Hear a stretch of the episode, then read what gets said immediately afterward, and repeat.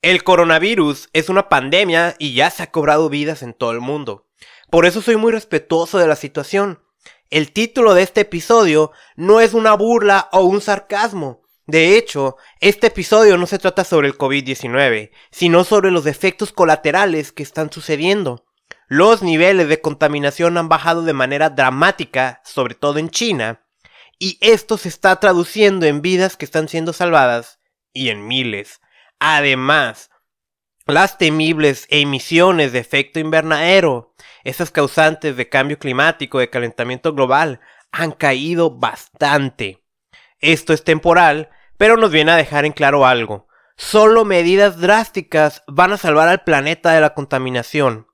No estoy hablando de que permanezca este contagio o de que ya nos quedemos encerrados en nuestra casa para siempre. Por supuesto que no, eso sería una locura pero sí viene a dejarnos claro que acciones realmente importantes a favor del medio ambiente son las que van a salvar al planeta. Bienvenido al podcast que te enseña cómo es que la contaminación también deteriora tu salud y de que hay algo que puedes hacer para protegerte. Te saluda Carlos Bustamante. Empezamos.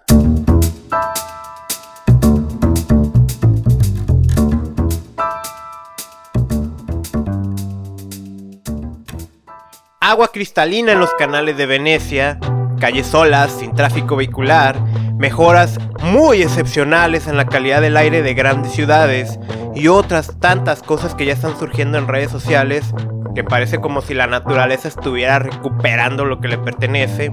Bueno, solo algo tan disruptor, tan excepcional, tan terrible, sí.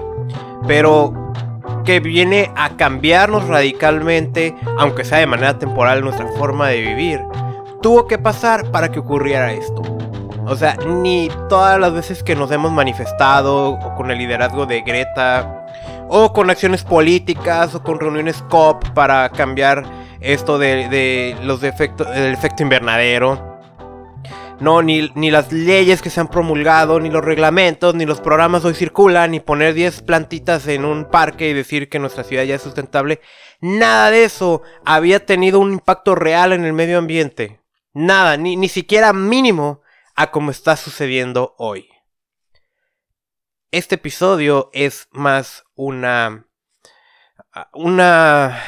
un momento como de reflexión acerca de que debemos de llevar acciones más contundentes, acciones balanceadas, sí, que tomen en cuenta muchas cosas, porque no es factible, realmente no es factible que vayamos a vivir así siempre, no va a suceder.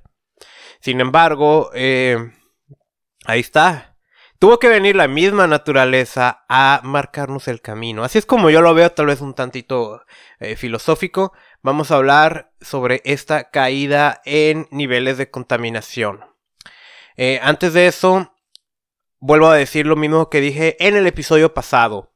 Cualquier indicación acerca de coronavirus que te den las autoridades sanitarias locales o internacionales, por supuesto, tiene más peso que lo que te vaya a decir yo. Eso no está a discusión. No creo que vaya a decir eh, ningún ningún tip ni nada en este episodio número 040 del podcast Contaminación y Salud, el cual por cierto, me creerás que es la tercera vez que lo grabo. Ayer en la tarde lo había grabado con la intención de que ya en la mañanita, hoy 20 de marzo, ya estuviera publicado. Y todo lo grabé, ya paré el programa de grabación. Eh, me pongo los audífonos para escuchar cómo se grabó, porque no, yo no lo estoy monitoreando en tiempo real, no, no me gusta tener los audífonos puestos, ¿no? Cuando estoy grabando. Pero debía haberlo hecho porque se escuchaba rara la grabación y dije, pues, ¿qué pasó? Lo que ocurrió fue que no había conectado el micrófono y se había utilizado el micrófono interno de la laptop y se escuchaba con mucho eco y bueno. Lo vuelvo a grabar en ese mismo momento y al vecino de un lado se le ocurre prender una sierra para estar cortando madera y ese ruido, toda la grabación se metió. No, no me gusta. No me gusta. Entonces esta es la tercera vez. Viernes en la mañana, 8 de la mañana. Aquí lo que me preocupa es que los perros están ladrando afuera, pero vamos a hacerlo rápido este episodio. Lo único que te voy a hablar de coronavirus es sobre las mascarillas, las N95, lo vuelvo a mencionar, ¿no? Me molesta el gandallismo que estoy observando en páginas de internet como Mercado Libre, donde estoy viendo mascarillas que se están vendiendo hasta en 800 pesos. El N95 es una certificación. Te va a, filtrar lo mismo que cualquier otra N95. Puede haber que hay unas mascarillas más pros que tienen su basecita para que le pongas el filtro y se lo quites y la base te lo quedes u otras. Y ok, está bien. Pero yo estoy viendo mascarillas normales que se están pasando muy feo, muy gandallas y eso no se vale con el costo ahorita en la situación. Para tu seguridad te he de decir, yo sigo buscando información, pues cada quien dentro de su trinchera, ¿no? Los médicos están en medicina, lo mío es contaminación y pues de alguna manera me toca esto del equipo de protección. Eh, para contaminantes que pudiera servir para, para otras cosas. El, lo que yo sigo encontrando sobre estas mascarillas de manera científica es que no están siendo relevantes o importantes en cuanto a la prevención del contagio. No está de más usarla. Si la tienes, úsala. Sin embargo, si no la puedes conseguir, no te estreses. Para el caso de coronavirus, inclusive te puede servir las mascarillas eh, quirúrgicas o médicas. No, no, no está viendo que la N95 sea tan relevante. No la tienes, no te estreses. La tienes, úsala. La recomendación que sí se está haciendo en cuestión de mascarillas es que quienes deberían de usarla, y eso es inevitable, es médicos o quienes están en contacto directo con pacientes eh, que estén pues, enfermos de, de esto. Y, y, y salvo que una autoridad local lo señale que estaríamos hablando ya de una situación donde hay miles y miles de infectados en un mismo punto, como empezó allá en Wuhan, donde todos sí tenían que usarlo porque ese era el epicentro de la contingencia. Para el resto de la población, otro tipo de medidas están siendo relevantes y más eficaces, como lo es la higiene. Es todo lo que voy a mencionar. Lo demás es el efecto colateral. Ya hace algunas cuantas semanas, eh, cuando yo vi que todo estaba parando en China, que estaban parando fábricas, que estaba parando la gente de andar en la calle, por lo tanto no había tráfico vehicular y, esto, eh, pues era obvio que los niveles de contaminación iban a bajar. Yo tenía la curiosidad de saber cómo eso iba a ser benéfico para el tema de salud. Tú sabes, este podcast es contaminación y salud. ¿Cómo te afecta a ti en tu salud? Eh, había buscado ya un artículo ya hace varias semanas, ya lo había encontrado. Sin embargo, no había tocado el tema, no era el momento. O sea, la, atención estaba plenamente en, y está todavía en la enfermedad. Sin embargo, ya hace dos días empezó a circular por redes sociales un artículo de la CNN hablando precisamente sobre el número de vidas que se están salvando. Entonces, ya es momento ya ahorita ya es momento de grabar este podcast.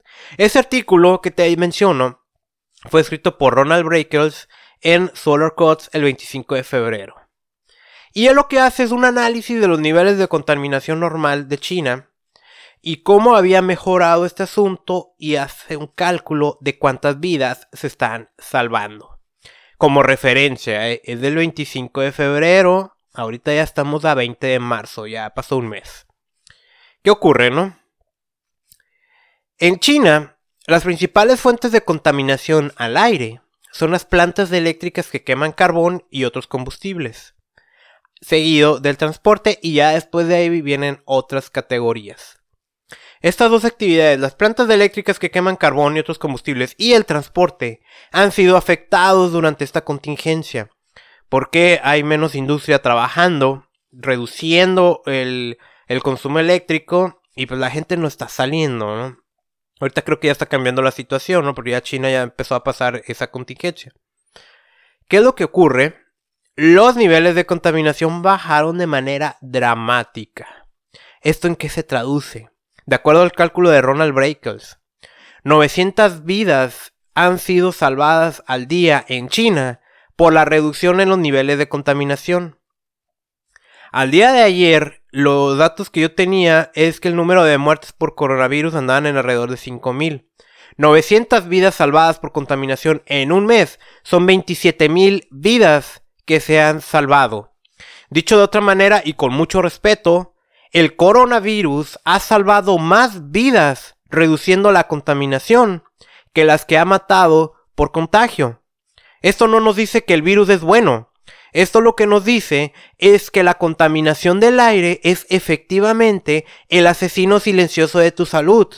Y que además de que debes llevar acciones para protegerte tú, tenemos que hacer cosas que realmente sean importantes y relevantes para reducir este problema. La contaminación del aire nos afecta a todos por igual. La diferencia es que coronavirus te va a matar en algunas cuantas semanas, tal vez. No necesariamente, pero si te mata va a ser en unas cuantas semanas. La contaminación del aire te mata en décadas. Por eso nos sentimos esa urgencia. Y eso sin tocar el tema de cambio climático. Por otro lado, este otro artículo que te menciono de la CNN, eh, ellos toman datos de, de Marshall Burke, que él escribió en GFIT. GFIT es Global Food Environment and Economic Dynamics. Él es un profesor asistente de Stanford. Él también hace sus cálculos y todo en China. Él calcula todavía más uh, un número mayor. Dice que se han salvado entre 50.000 y 75 mil personas. Y eso sí, él deja muy en claro constantemente en este artículo, ok, mis cálculos no vienen a soportar la idea de que las pandemias son buenas para la salud. Yo lo que estoy haciendo es calcular el efecto de la reducción de la contaminación del aire en precisamente en la salud.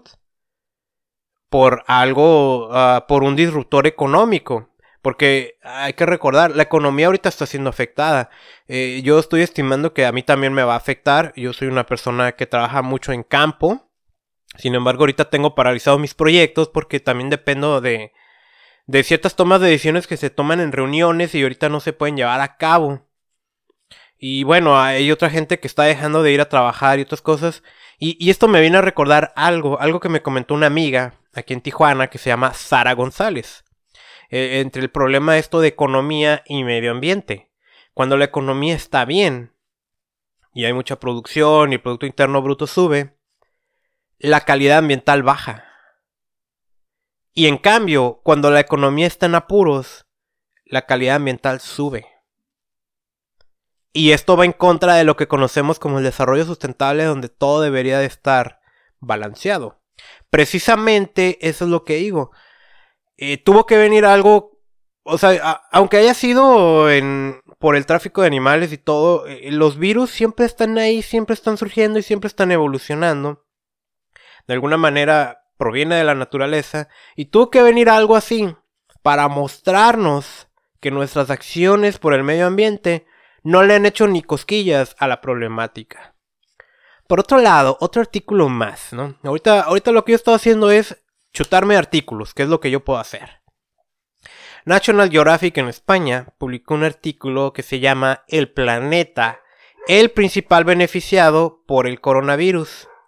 En este artículo, eh, ellos toman de referencia las imágenes satelitales del Sentinel 5P, es un satélite europeo que mide la contaminación. De hecho, tú puedes bajar esa información y si le sabes a los datos científicos o a los sistemas de información geográfica, tú la puedes utilizar para tus análisis. También eh, imágenes de NASA. ¿Y qué es lo que están diciéndonos, no? En la provincia china de Hubei, los días sin contaminación atmosférica, o sea, los días buenos, han aumentado un 21.5% comparados con el año anterior. En Italia, que tan duro les ha pegado, los niveles de dióxido de nitrógeno están a niveles insólitos. Este dióxido de nitrógeno, que también es muy perjudicial que, que se te estés exponiendo a este, es un contaminante típico del tráfico vehicular. Pues en Italia cayeron completamente.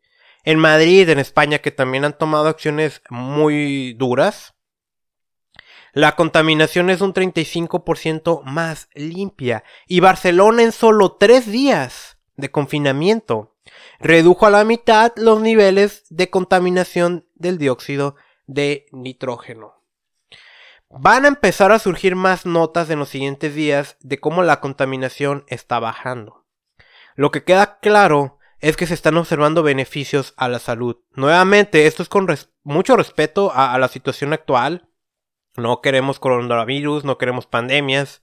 Sin embargo, si no fuera esto, si fuera otra cosa, vamos a decir un cambio masivo de concientización y vamos a cambiar todo y... Eh, no sé, no, o sea, los expertos ya han venido a decir cómo caminos propuestos, al final de cuentas siguen siendo teorías porque no se han aplicado, de, de cómo sería este cambio, porque vaya, yo también lo he dicho, yo no es que esté en contra del capitalismo. Eh, de hecho, mi manera de ver es que el capitalismo pone eh, a la posibilidad del pueblo el capital para que realicen sus proyectos. Así yo lo veo. Y tú puedes no estar de acuerdo con eso. Para mí el capitalismo es democrático. Es verdad que hay historias feas sobre el capitalismo, pero también está al otro lado de la moneda. Entonces, eh, ese cambio, eh, eh, por ejemplo, el otro lado de la moneda es que, ok, el consumismo. El estar consume, consume, consume. Ahorita el consumismo cayó. Ha caído, bueno, excepto por aquellos brutos que estuvieron comprando papel higiénico en cantidades grandes, que espero que no seas tú. Pero realmente eh, ha cambiado la vida en estas semanas, va a ser temporal. Va a ser temporal, pero algo más grande tenemos que hacer entonces para salvar al planeta. Y, hablando de estos cambios, ¿no? Un artículo más en Wired que más o menos traducido dice que la pandemia de coronavirus está tumbando las emisiones, pero no por mucho. Este fue publicado el 12 de marzo del 2020 y ellos estiman que se han dejado de emitir 200 millones de toneladas de CO2. O sea, lo que ninguna COP ha podido hacer, lo hizo el coronavirus. Si tú analizas las gráficas de emisiones de efecto invernadero, nunca han caído. Por muchas reuniones, firmas de acuerdo de París y todo lo que se haya hecho, ninguna acción ha tumbado las emisiones de CO2 en toda la historia desde que empezó todo esto a excepción de coronavirus. Sin embargo, esto es momentáneo y, una alerta que nos hace la Agencia Internacional de Energía en un artículo que se llama Ambientum, publicado el 19 de marzo, que se llama Coronavirus, una seria amenaza contra el cambio climático. Este esta problemática económica que también representa esta pandemia ya está tumbando proyectos que estaban propuestos de generación de energía alternativa, de energía limpia. Además, el precio del barril de petróleo ha caído, los precios de los boletos de aviones ha caído. Cuando pase esta contingencia, las emisiones de CO2 pudieran aumentar todavía a niveles mayores de lo que estaban. Es una alerta. Y pues yo vuelvo a decir lo mismo, ¿no? No se trata de que estemos en una pandemia siempre, no se trata de que este sea el camino.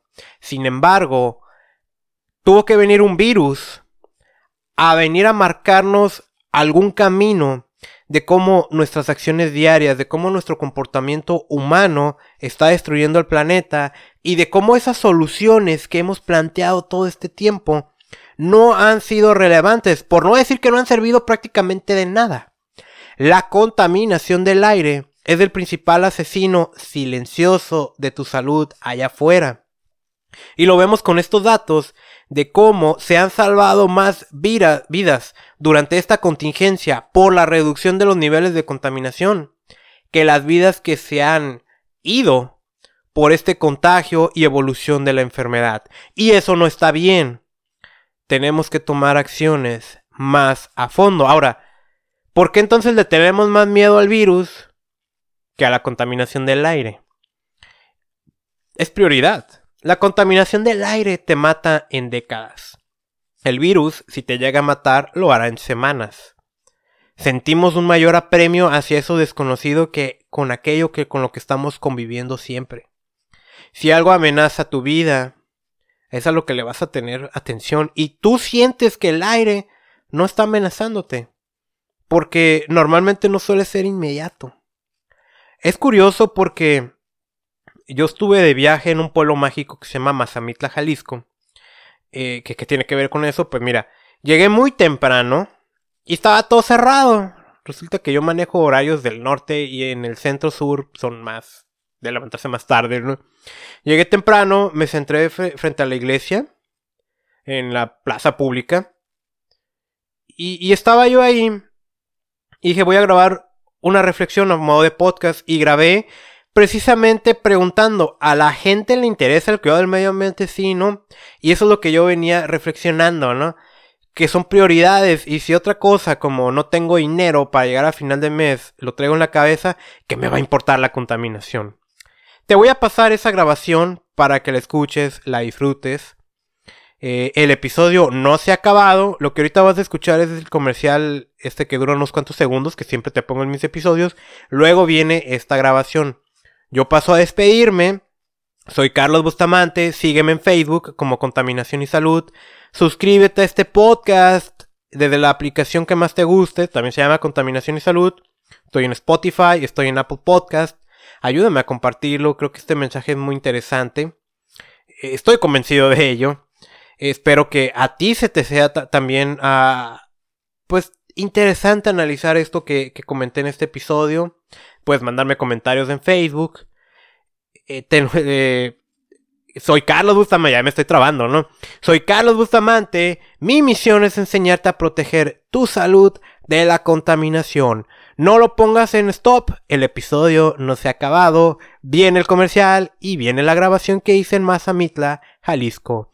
Cuídate, ten un maravilloso día, una maravillosa semana, aprovecha para leer, haz ejercicio en tu casa, pasa tiempo con tu familia.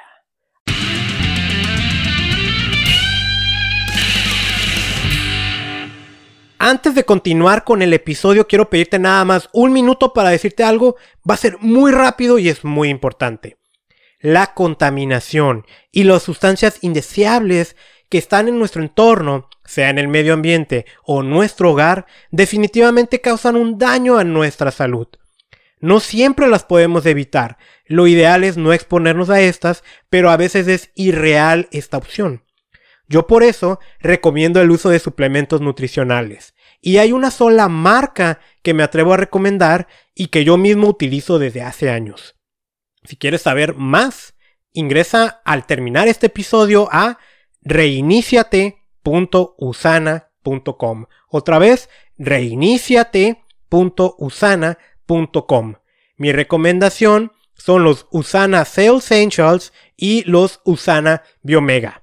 Ahora, hay un órgano que sufre mucho en entornos contaminados y es el hígado. Para eso, otro producto que me encanta recomendar es el Usana HPS o Epacil. En fin, hay toda una gama de productos que puedes buscar en reiniciate.usana.com. Continuamos con este episodio.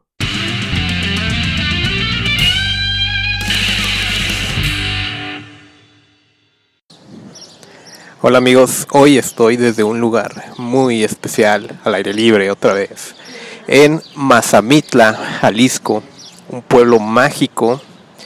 Eh, estoy en un viaje eh, de negocios, vengo a las capacitaciones, pero pues siempre tengo la oportunidad de darme una escapada. Eh, realmente vengo a Guadalajara, eh, pero pues hay que aprovecharnos, como sea Guadalajara eh, he tenido ya la oportunidad de conocerla.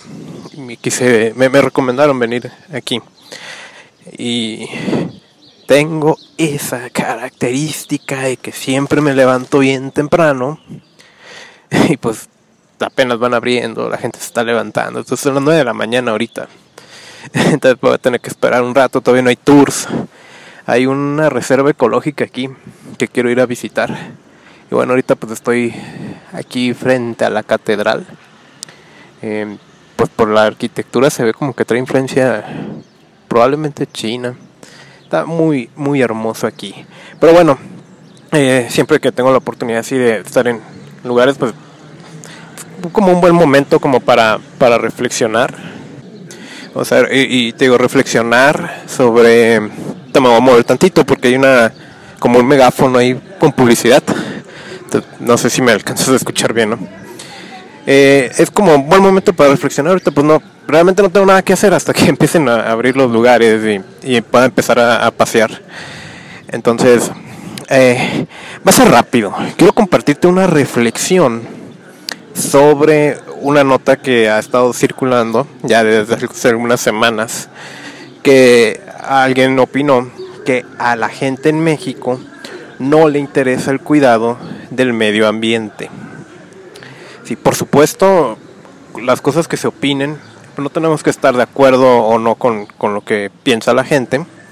Eh, son opiniones, ¿no? Y hay que respetarlas y por supuesto de ahí... Pues, a mí siempre me gusta tomar lo mejor de, de cada espacio, ¿no? Pero yo ¿Qué, pienso al respecto? A la gente le interesa el cuidado del medio ambiente, no le interesa cómo, cómo es, ¿no? Y eso, es lo interesante cuando vivimos en, en un lugar, en un país que es, es muy distinto, seguramente por ejemplo las condiciones de aquí de Mazamitla, a mi ciudad Tijuana, inclusive más cerca, no allá Guadalajara eh, pues cada, cada zona tiene sus retos, sus particularidades. Entendemos que hay pobreza, violencia y otras cosas, ¿no? La cosa es así, ¿no? La prioridad.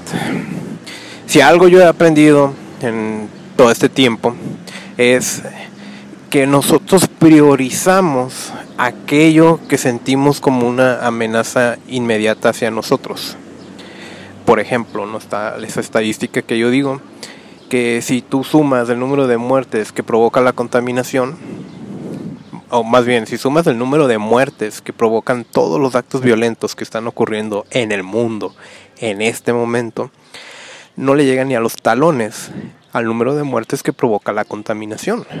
Sin embargo, una bala es más ruidosa y mata de manera mucho más rápida que el aire contaminado.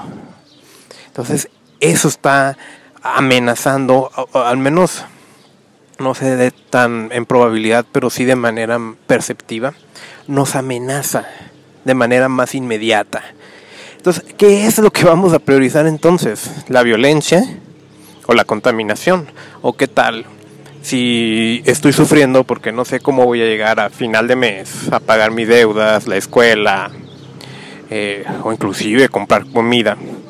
¿Qué me va a interesar más? ¿El tema económico o la contaminación del aire o cualquier otro tipo de contaminación? Que por supuesto también siempre he dicho, la contaminación se manifiesta de maneras distintas.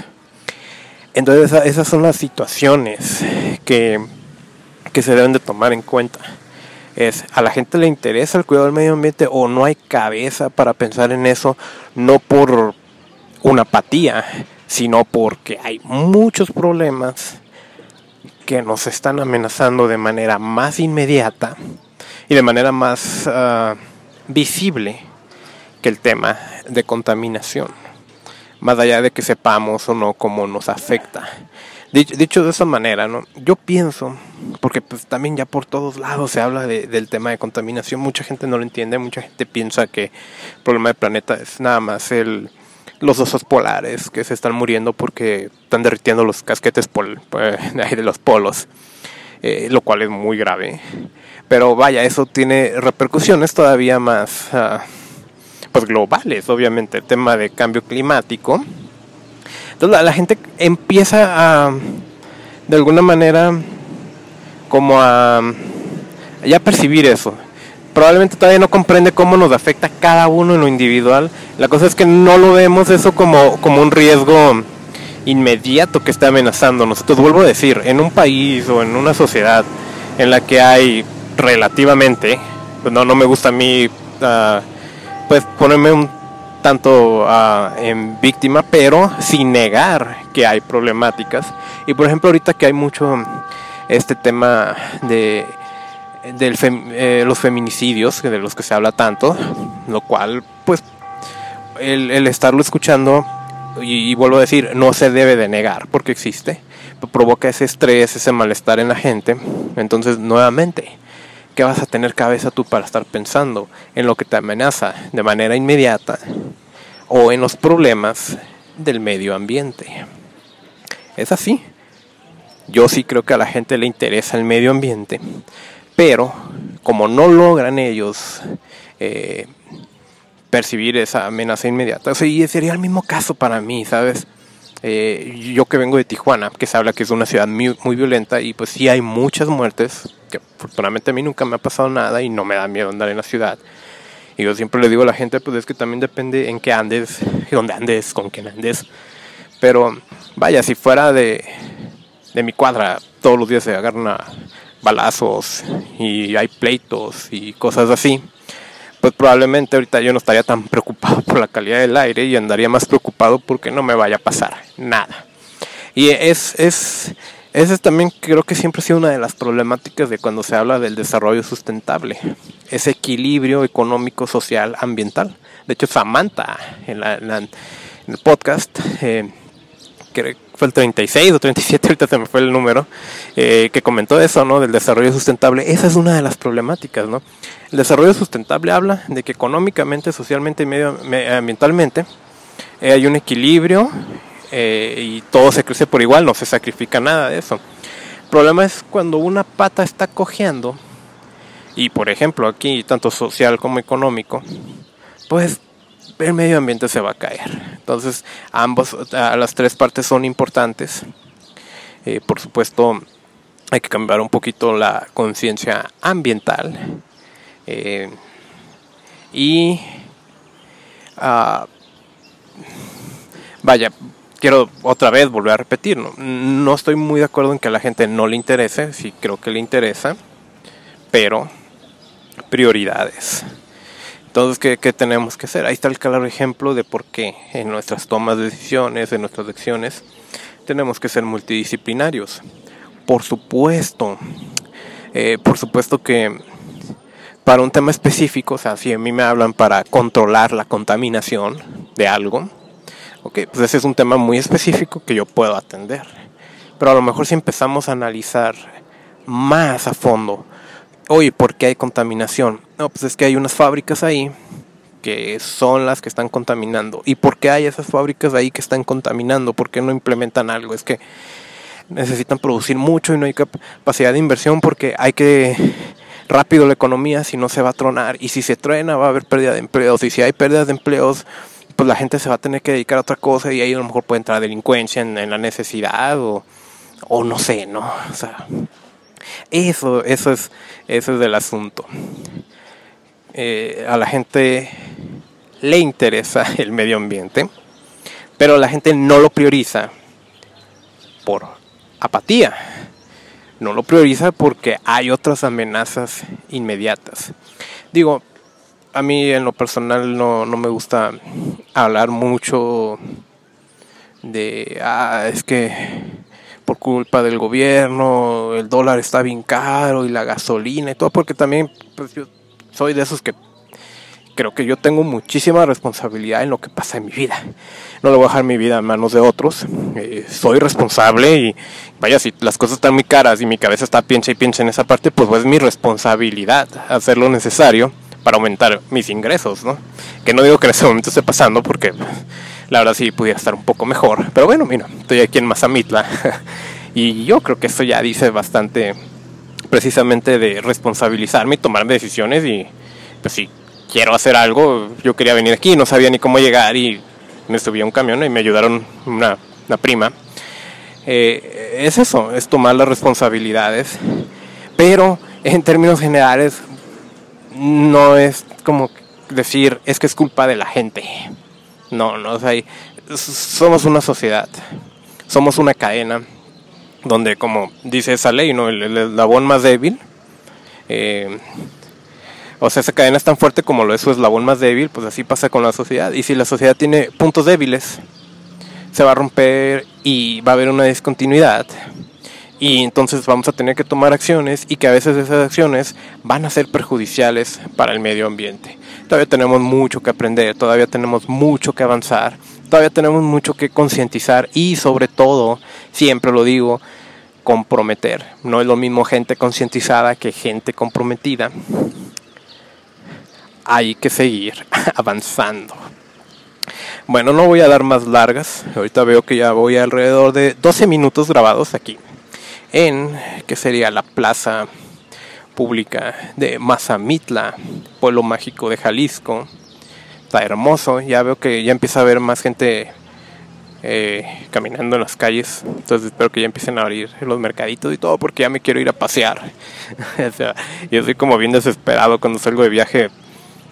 Y a veces ni duermo. y si yo pudiera estar las 24 horas moviéndome de un lado a otro, lo haría. Entonces esa, esa es la, la reflexión que traigo hoy. A la gente no le interesa el cuidado del medio ambiente, le interesa pero hay otras prioridades que tienen que atender que los están amenazando de manera más inmediata y más próxima. Entonces no hay cabeza para el medio ambiente cuando están estos otros problemas. Soy Carlos Bustamante, te mando un fuerte abrazo, un fuerte saludo. Yo me voy a seguir paseando por aquí. Eh, a, lo mejor grabo otras cosas, otras reflexiones. No sé si todavía si esto lo voy a integrar como un episodio o grabar así varios clips y e, e integrarlo como o sea, varias grabaciones como un solo episodio o este únicamente como un solo episodio. Vamos a ver, vamos a ver este si tengo la oportunidad de ir a la reserva ecológica, seguramente ahí se me va a ocurrir otro tema y me puedo poner a descansar, a meditar y la mente se abre, ya sabes. Bueno, ten un magnífico día, que yo sí lo voy a tener.